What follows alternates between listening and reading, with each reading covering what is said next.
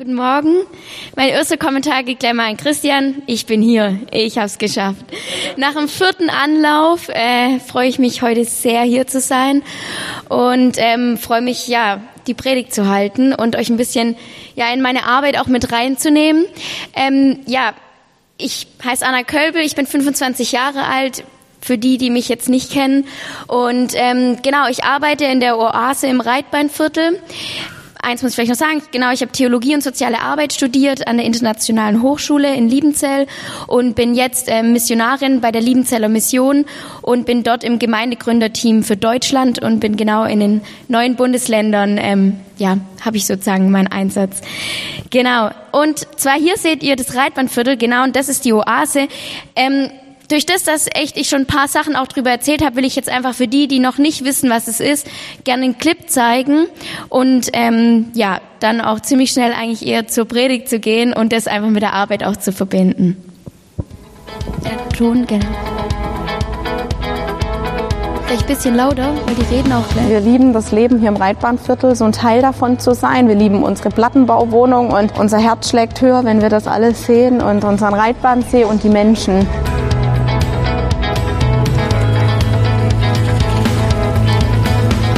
Das ging für mich Schritt für Schritt eigentlich, dass ich da so eine Leidenschaft gekriegt habe und jetzt ist Oase mitten im Herz und es fühlt sich super gut an, einfach als Zuhause für uns beide.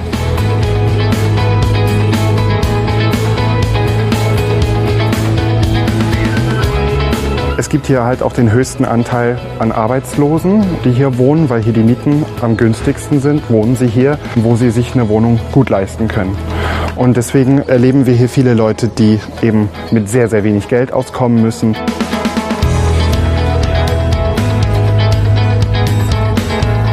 Die Menschen hier, die im Reitbahnviertel wohnen, die haben hauptsächlich gar nichts von Jesus erfahren. Und Glauben ist für sie komplett fremd. Und wir finden, das ist so wichtig und es ist so lebenswichtig, so eine Hilfe zu haben und so eine ewige Perspektive zu haben. Und deswegen ist es uns wichtig, hier in dem Viertel so niederzulassen. Also das soll dann eine Kirche sein, die vom Viertel fürs Viertel ist.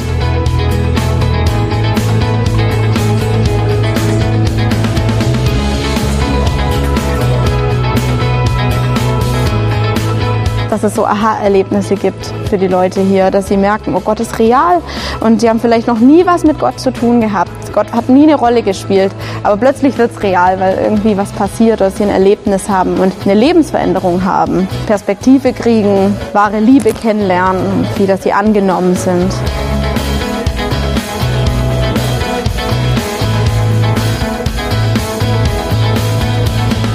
Meine Hoffnung für die Oase ist, dass wir hier tatsächlich erleben, dass ein Netzwerk entsteht von Leuten, die sich gegenseitig eine Hilfe sind durch Jesus.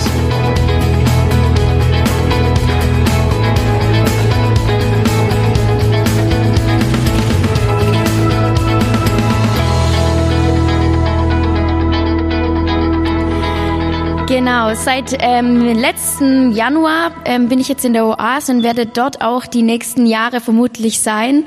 Ähm, genau, wen das genau interessiert, dürft ihr mich gerne nachher noch anquatschen, weil ja auch die Überlegung war, dass ich eventuell weiterziehen und ein neues Projekt ähm, starte.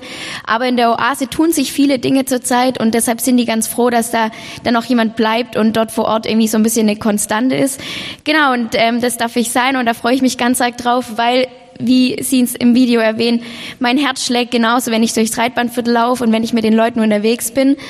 Aber das ist auch nicht immer so. Genau. Und ich möchte jetzt einfach gern mit der Predigt anfangen. Und zwar Christian hat mir die Bibelstelle genannt und ähm, da habe ich mich erstmal hingesetzt und so zu jedem Vers irgendwas aufgeschrieben, was mir gerade dazu einfällt. Und ähm, irgendwie habe ich gemerkt, boah, irgendwie könnte man zu jedem Vers eine Predigt drüber schreiben. Deshalb, ich hoffe, es wird jetzt nicht zu lange und ich habe es auch nicht zu jedem Vers was extra geschrieben. Genau. Und zwar Paulus schreibt über genau die Bibelstelle Römer 12, 9 bis 21 und Römer 13, 8 bis 10.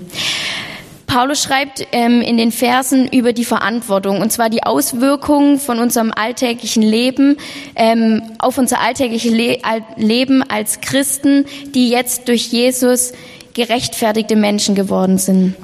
Und Paulus beschäftigt sich damit auch mit den Pflichten gegenüber Gläubigen, aber auch Menschen, die noch nicht Jesus kennen. Und Er beschreibt verschiedene Eigenschaften, die wir auch im Umgang mit Gläubigen und Nichtgläubigen uns aneignen und entwickeln sollen. Und ich glaube, mir wäre nicht so viel dazu eingefallen, wenn ich nicht ein paar Wochen vorher bewusst nochmal den Heiligen Geist in mein Leben eingeladen hätte. Ähm, weil ich kann nicht von einer brennenden und von einer tätigen Liebe reden, bevor ich nicht das klargestellt habe. Und zwar tätige Liebe, die funktioniert nur, wenn der Heilige Geist mir dabei hilft. Ich war eine Zeit lang irgendwie an dem Punkt, da hatte ich so eine Sehnsucht nach mehr. Ich habe dann auch zu Adriano ganz oft gesagt, oh, ich habe das Gefühl, Gott ist so weit weg. Und er hat es irgendwie nicht so ganz verstanden, weil wir ja schon noch gebetet haben und da irgendwie so zusammen unterwegs waren. Aber ich habe irgendwie immer gedacht, nee, ich will irgendwie mehr. Irgendwie habe ich eine Sehnsucht nach, nach, nach mehr. Und ich hatte dann irgendwann abends ein Bild, wo ich ähm, in meinem, ja, ich war irgendwie in so einem Raum und Gott hat irgendwie versucht, zu mir durchzudringen oder zu reden. Und ich, ich weiß, ich, ich weiß noch, ich habe nur mich gesehen. Ich saß in dem Raum, habe in der Gegend rumgeguckt und habe irgendwie nur dumpfe Geräusche gehört, aber es ist irgendwie nicht so richtig zu mir durchgedrungen. Und dann bin ich auf eine Predigt gestoßen und ich bin überzeugt davon, dass ähm, ja das genauso passieren sollte, weil ich habe durch die Predigt einen ganz neuen Blick auf den Heiligen Geist bekommen. Und zwar der Heilige Geist wird auch in der Predigt so beschrieben, der ist manchmal unter uns Christen so wie der komische Cousin irgendwie aus der Familie, mit dem man kaum was so richtig zu tun hat. Und wenn der irgendwie auf einem Geburtstag da ist oder so, dann redet man kaum was mit ihm. Und die Predigt hat meine Aufmerksamkeit irgendwie nochmal so auf eine Bibelstelle gerichtet, in der der Heilige Geist ganz anders dargestellt wird. Und zwar sagt Jesus darin, lieber kommt der Heilige Geist, wie das Ich bleib. Und zwar Johannes 16, 5 bis 8. Nun aber gehe ich fort zu dem, der mich gesandt hat. Doch keiner von euch hat mich gefragt, wohin ich gehe. Stattdessen seid ihr traurig. Ich sage euch aber die Wahrheit. Es ist das Beste für euch, dass ich fortgehe. Denn wenn ich nicht gehe, wird der Ratgeber nicht kommen. Wenn ich jedoch fortgehe, wird er kommen. Denn ich werde ihn zu euch senden. Und wenn er kommt, wird er die Welt von ihrer Sünde und von Gottes Gerechtigkeit um vom Gericht überzeugen. Jesus selber hat gesagt, ich muss gehen, weil es ist viel, viel besser, wenn ich gehe, weil dann kommt der Heilige Geist. Und er ist ein Ratgeber, er ist ein Tröster und ist der, der in uns lebt und der uns auch immer wieder Einsichten gibt und in uns was bewegt und daraus hin auch Taten folgen können. Und die Perspektive hat mich wirklich umgehauen. Ich bin mit dem Glauben aufgewachsen, aber ich, mich hat es so geflasht, dass, dass, dass Jesus sagt, ich muss gehen, weil es ist besser, dass er nachkommt. Und der Heilige Geist ist der, der unsere Sinne erneuert. Er ist der, der das Feuer in uns brennen lässt und der in uns bewegt, dass wir zum Beispiel ja Menschen aus einem anderen Augen, ja aus einer anderen Perspektive sehen können und der uns irgendwie auch zu so Taten überhaupt ähm, ja anregt. Und zwar können wir nämlich in dieser Römerbriefstelle von den guten Werken lesen oder dieser tätigen Liebe, die aus diesem Brennen hervorkommt. Ich möchte lesen Römer 12, 9 bis, ja, Römer 12, 9 bis 21. Eure Liebe soll aufrichtig sein und wie ihr das Böse hassen müsst, sollt ihr das Gute lieben. Seid in herzlicher Liebe miteinander verbunden. Gegenseitige Achtung soll euer Zusammenleben bestimmen. Bewältigt eure Aufgaben mit Fleiß und werdet nicht nachlässig. Lasst euch ganz von Gottes Geist durchdringen und dient Gott dem Herrn. Seid fröhlich in der Hoffnung darauf, dass Gott seine Zusagen erfüllt. Bleibt standhaft, wenn ihr verfolgt werdet und lasst euch durch nichts vom Gebet abbringen. Helft anderen Christen, die in Not geraten sind und seid gastfreundlich. Bittet Gott um seinen Segen, die für, für alle, die euch verfolgen. Ja, segnet sie, anstatt sie zu verfluchen. Freut euch mit den Fröhlichen, weint aber auch mit den Trauernden. Seid einmütig untereinander, strebt nicht hoch hinaus und seid auch für, euch, für geringe Aufgaben nicht zu schade. Hütet euch davor, auf andere herabzusehen. Vergeltet niemals Unrecht mit neuem Unrecht, verhaltet euch gegenüber allen Menschen vorbildlich. Soweit es irgendwie möglich ist und von euch abhängt, lebt mit allen Menschen in Frieden. Liebe Freunde, verschafft euch nicht selbst Recht, überlasst vielmehr Gott das Urteil. Denn er hat ja in der Heiligen Schrift gesagt, es ist meine Sache, Rache zu üben. Ich, der Herr, werde ihnen alles vergelten. Handelt so, wie es die Heilige Schrift von euch verlangt. Wenn dein Feind hungrig ist, dann gib ihm zu essen. Ist er durstig, gib ihm zu trinken. So wirst du ihn beschämen. Lass dich nicht vom Bösen besiegen, sondern besiege das Böse mit dem Guten. Puh. Heftig. Also ich, wo ich das so durchgelesen habe, da dachte ich, ja, das hört sich schon toll an. Und mir wird da auch warm ums Herz, wenn ich das so lese. Also es bewegt sich was in mir. Aber sobald ich dann in so die tatsächliche Situation komme, in die Praxis, da ist dann auch irgendwie schnell vorbei. Und ich denke mir, pff, alleine das zu machen, das ist ein bisschen unmöglich. Und wir leben als Team alle bewusst im Reitbahnviertel. Also wir haben alle unsere Wohnungen auch im Reitbahnviertel und leben im Plattenbau.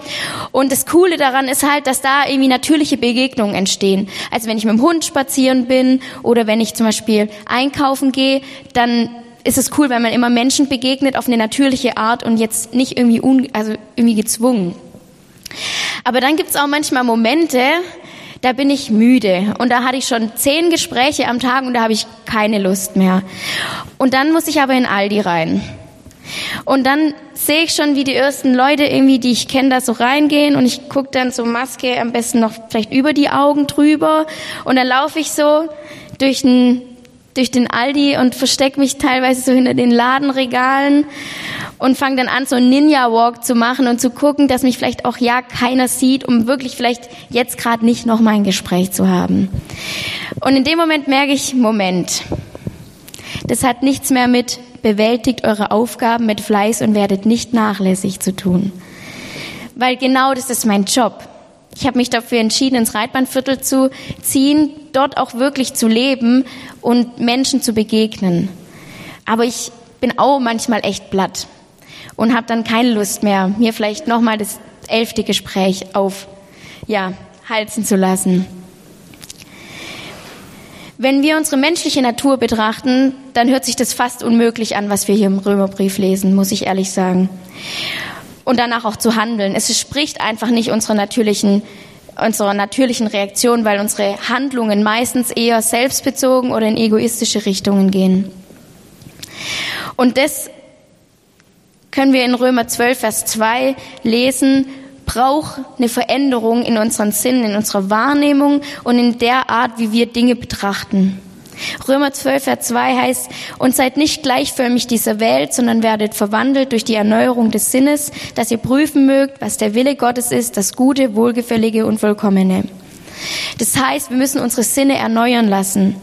Unsere Natur würde anders handeln, aber wir müssen darin gefeilt werden und geformt werden, dass unsere Sinne danach streben, das zu tun, was, was Gott gefällig ist, was ihm gefällt. Und dazu ist es wichtig, den Heiligen Geist zu bitten, dass er uns zur richtigen Zeit in uns ja, spricht, in uns was bewegt, wo wir sagen, okay, ah, da ist die eine, da laufe ich jetzt schnell weiter, vielleicht hat sie mich nicht gesehen, oder zu sagen, da ist sie, ich habe jetzt vielleicht gerade keine Kraft mehr für, aber ich weiß, da bewegt sich was und ich möchte sie ansprechen und fragen, wie es ihr geht.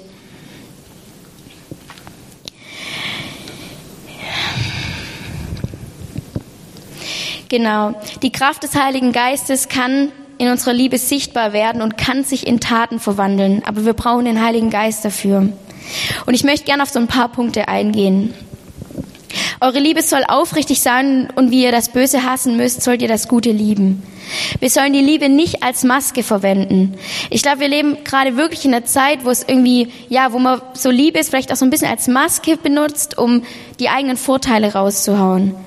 Und Gott will, dass wir Liebe echt, treu und ungekünstelt zeigen.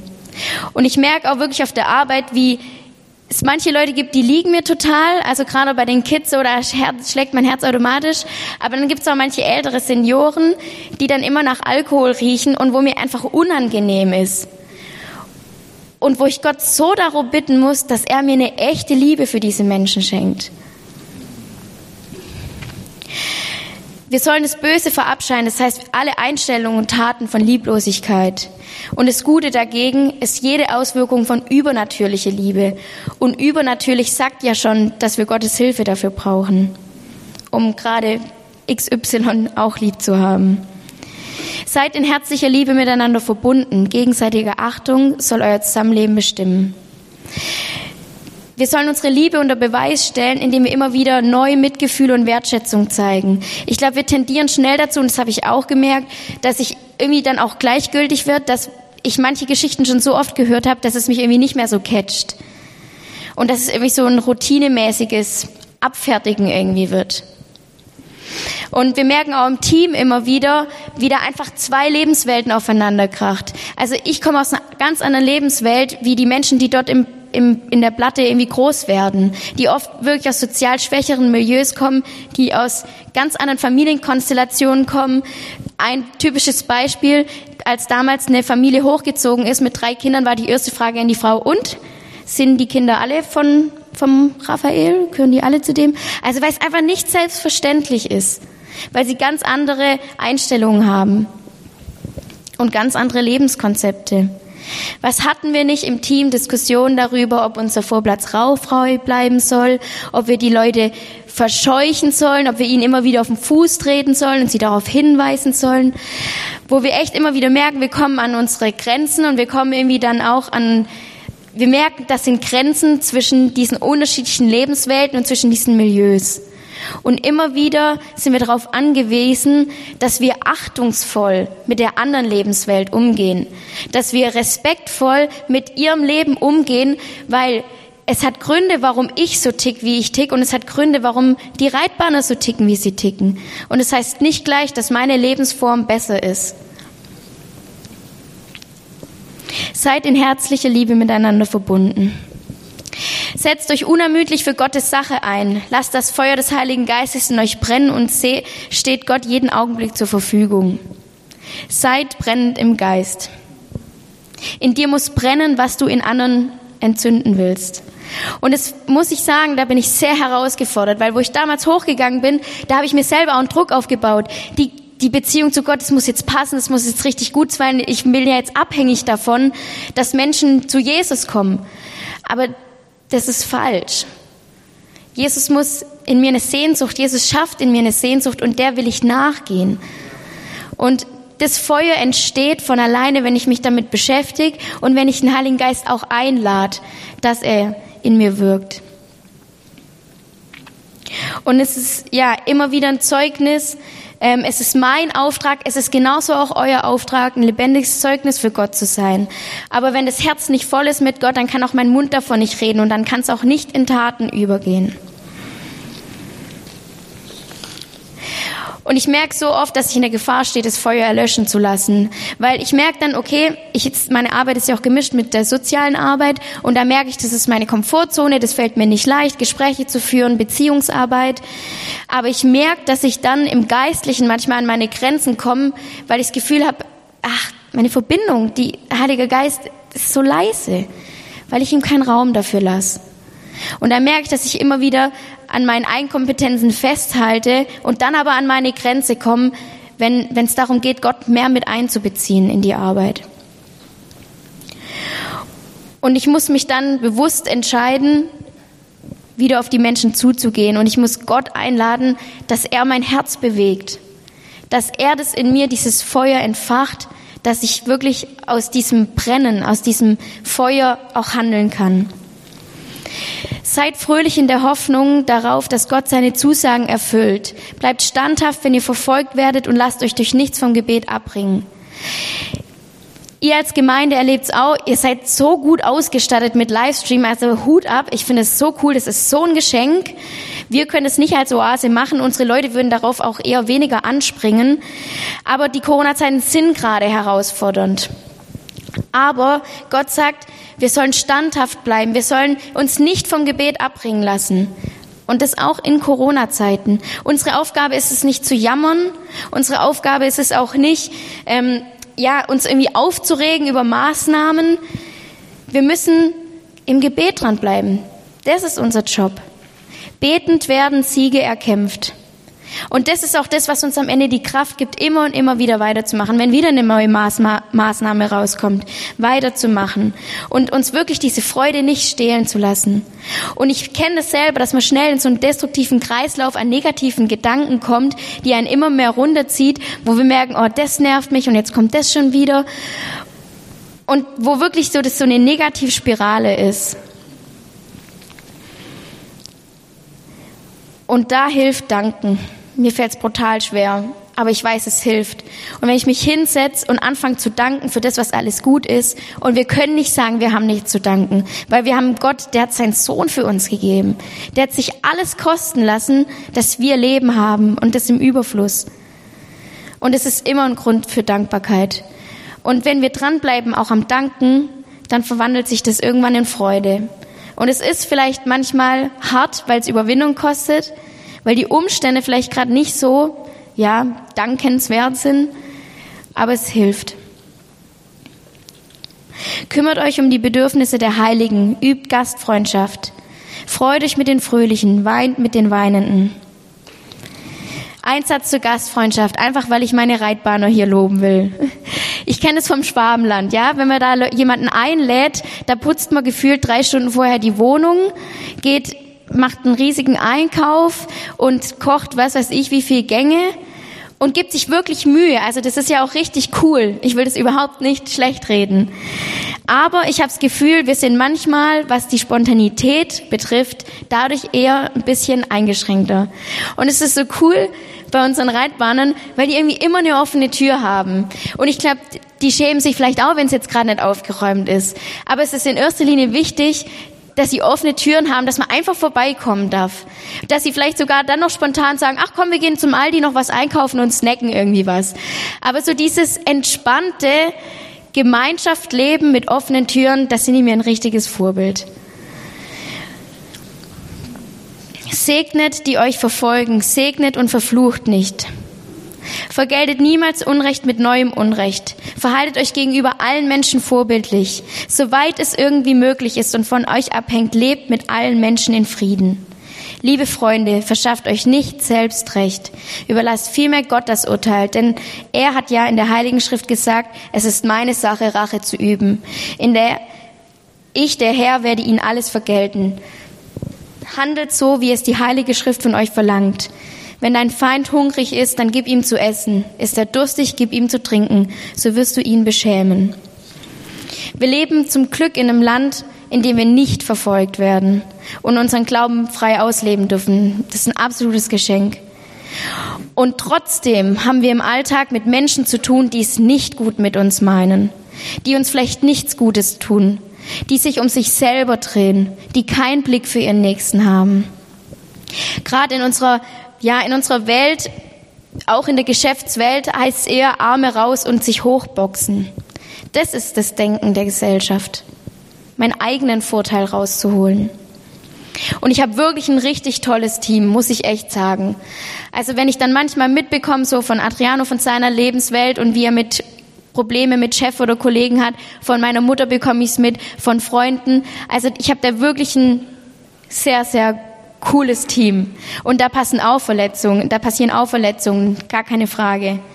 Aber ich merke, dass es schon in dem wirtschaftlichen Bereich viel, viel mehr Arme raus und einfach durch, ohne Rücksicht auf Verluste ist. Und da kann man schnell oder da hat man schnell eher den Gedanken so, wie du mir, so ich dir. Der bekommt nur das, was er verdient. Aber ich sage euch eins, und das sage ich, weil ich wirklich gerade mit Adriano, wir haben auch da gerade echt voll zu kämpfen. Und mir ist so wichtig geworden, gerade euch durch die Predigt, wir müssen später auch vor Gott stehen. Und ich möchte jetzt hier nicht als Richter dastehen oder so, aber ich möchte euch erinnern, wir müssen selber auch Rechenschaft abgeben für das, was wir tun. Meine Aufgabe ist es nicht zu urteilen oder mich zu rächen. Mein Auftrag ist es, nach Frieden zu streben. Und das sind auch die Punkte, wofür ich später Rechenschaft ablegen muss. Wenn mein Feind hungert, gebe ich ihm zu essen. Bin ich bereit, den ersten Schritt zu machen, wieder neu zu vergeben? Wenn ein Kollege schlecht über mich redet, kann ich dann trotzdem meinen Mund halten? Und ich stehe eines Tages nicht vor Gott und kann jammern, wie böse der war und den Finger die ganze Zeit auf die. Nee, ich stehe vor ihm. Das ist eigentlich schon ziemlich verdreht. Ich finde es krass. Und Gott wird irgendwann sagen, warum hast du nicht so, warum hast du so viele Gedanken daran verschwendet, schlecht über jemanden zu reden und den Finger auf ihn zu zeigen? Oder dich über Dinge aufzuregen, das war nicht dein Job. Und eigentlich ist es auch so gut. Es ist so gut. Weil ich weiß, ich habe den ganzen Stress mit der Rache nicht. Okay, gut, Rache sagen wir jetzt vielleicht heutzutage kaum noch, aber vielleicht einfach den Kampf darum, wie ich mich beweisen kann, wie ich den anderen blöd dastehen lasse und wie ich mich selber in ein besseres Licht drück. Und ich habe das nicht am Hals. Das ist so cool, ich habe das nicht am Hals. Gott schlägt für mich zurück. Sein ist die Rache. Er kümmert sich darum. Und ich muss auch nicht warten, bis Gott denen das jetzt irgendwie eine reindruckt. So meine ich es nicht. Versteht mich da bitte nicht falsch. Ich will euch sagen, lehnt euch zurück. Gott kümmert sich drum. Und er hat's gesehen. Er hat's gesehen, dass ihr verletzt wurdet. Er hat gesehen, dass eure Chefin euch vielleicht nicht ernst nimmt. Er sieht es. Lehnt euch zurück. Und gebt den Kampf ihm ab. Es ist seine Aufgabe. Er sagt, mein ist die Rache. Und es hört sich böse an, aber im übertragenen Sinne, be still and know that I am God. Lasst ab davon, es selbst in die Hand zu nehmen und vertraut darauf, dass ich's für euch regeln werde. Überlasst die Sache mir. Es ist mein Ding, sagt Gott. Und es ist ein Kampf nach Gottes Maßstäben. Und es ist, bedeutet genauso auch mal zu schlucken und Gott dann auch irgendwie die Verletzung einfach hinzulegen, zu sagen, und ich würde jetzt am liebsten. Der große afroamerikanische Wissenschaftler George Washington Carver sagte einmal, ich werde es nicht zulassen, dass jemand mein Leben ruiniert, indem er mich dazu veranlasst, ihn zu hassen. Und ich finde, es trifft ziemlich gut. Meine Aufgabe ist es, auch wenn ich verletzt werde, ehrenhaft zu handeln, im Sinne der Liebe. Wir müssen uns mehr auf uns selber konzentrieren, im Sinne von, ich bleib bei mir und ich überlasse alles andere Gott. Wir müssen anfangen, den Frieden zu lieben, den Frieden zu suchen und ihm nachzujagen. Und ich liebe den Vers, weil nachzujagen, das sagt ja schon, dass es anstrengend sein kann. Wer einmal erlebt hat, dass Gott einen Frieden in Situationen schenkt, in denen es eigentlich unser Recht gewesen wäre, zurückzuschlagen, weil wir verletzt worden sind, wahrscheinlich auch im Rechtssinn, der weiß, was göttlicher Friede ist. Und da möchte ich euch auch ermuten, bleibt mit Gott im Gespräch. Wenn ich, nach, wenn ich jemandem begegne und da irgendwie immer wieder was hochkommt, welche negativen Emotionen kommen hoch, bring alles vor Gott. Und so schwer es ist, vergebt der Person und bitte aber auch im gleichen Schritt selber um Vergebung, wo du da dir vielleicht Schuld aufgeladen hast. Dank Gott für die Person, segne sie. Und ich weiß nicht, ob ihr es schon mal erlebt habt, aber ich glaube, in in, also ich habe es schon erlebt, weil in dem Moment, wo eine Person, die mich nervt, wenn ich anfange, für die zu beten, sie zu segnen und dankbar für, bei Gott zu sein für die Person, da verändert sich was in mir. Und es ist nicht von mir, sondern es ist der Heilige Geist, der mir die Kraft dafür schenkt, das überhaupt auszusprechen und in meinem Herzen was zu bewegen. Erneuerung der Sinne, Handeln nach Gottes Willen bedeutet, wir gehen sogar über das Zurückschlagen hinweg und können zur tätigen Liebe kommen. Lass dich nicht vom Bösen überwinden, sondern überwinde das Böse mit dem Guten. Michael Stahl, ich weiß nicht, die meisten wahrscheinlich im Begriff, der sagt immer, und wenn dein Nachbar dich liebt, äh, wenn dein Nachbar dich nervt, hab ihn einfach lieb. Und das finde ich so cool, weil wir haben auch so Nachbar. Ich habe ganz viele so Nachbar. Aber ein Nachbar ganz speziell, und ich versuche das mir immer wieder zu sagen, ich, ich habe ihn einfach lieb. Ich habe ihn einfach lieb. Römer 13, 8 bis 10, das wichtigste Gebot. Bleibt keinem etwas schuldig. Was ihr einander allerdings immer schuldet, ist Liebe. Wer nämlich seine Mitmenschen liebt, der hat Gottes Gesetz erfüllt. Gottes Gesetz erfüllt, die Gebote. Du sollst nicht die Ehe brechen, du sollst nicht töten, du sollst nicht stehlen, begehre nicht, was andere gehört. Und alle anderen Gebote sind in einem Satz zusammengefasst. Liebe deinen Mitmenschen wie dich selbst. Denn wer seinen Mitmenschen liebt, tut ihm nichts Böses. So wird durch die Liebe das ganze Gesetz erfüllt. Unser Auftrag ist es, wir sind am Ende jedem eigentlich nur die Liebe schuldig. Eine tiefe, selbstlose und übermenschliche Liebe. Die Liebe ist nicht da, weil jemand ein cooler Typ ist oder besonders liebenswert. Sie kann nicht aus uns herauskommen, sondern wir brauchen den Heiligen Geist, um so eine Liebe wirklich für Menschen zu empfinden und uns auch immer wieder dafür zu entscheiden. Lieb mich, wenn ich es am wenigsten verdient habe, denn dann brauche ich es am meisten. Und ich glaube, das ist das, was, was wir auch zu uns selber sagen, wie wir andere Menschen sehen wollen und wie ich mir auch wünsche, dass andere Leute mich betrachten. Diese Liebe ist wirklich eine Willenssache und sie basiert nicht auf Gefühlen oder auf Schmetterlingen im Bauch. Es ist ein Liebesgebot und deshalb müssen wir uns auch dafür entscheiden. Wir brauchen Erneuerung in unserem ganzen Sein, im Denken, im Handeln und es kostet uns was. Ich möchte nicht sagen, dass es einfach ist und dass es einfach so von alleine funktioniert. Es kostet uns unsere Selbstbezogenheit, unseren Ego, unseren Stolz. Meine Emotionen, die kann ich nicht einfach beeinflussen. Das sind ganz natürliche Reaktionen. Aber ich kann gucken, wie ich meine Emotionen und meine Gefühle wahrnehme und wie ich sie danach einordne und dass ich nicht dort stehen bleibe und mich nicht davon bestimmen lasse. Und das Coole ist, wir haben den Heiligen Geist. Das heißt, wir haben die Chance dazu. Und die ganze Welt ist irgendwie auf so einem Mindsetting-Trip. Das heißt, dass quasi, ja, mit deinen Denkweisen und deinen Überzeugungen und sowas, damit kannst du auch dein Leben steuern und so. Ja, aber das ist keine neue Erfindung. Das, die Bibel redet da schon ganz lange davon. Und wer Joyce Meyer kennt, sie erwähnt es in fast jeder ihrer Predigten. Eure Laune, eure Gefühle, die gehören euch und überlasst sie nicht dem Teufel, dass er was Negatives draus macht. Lasst euch nicht vom Bösen überwinden.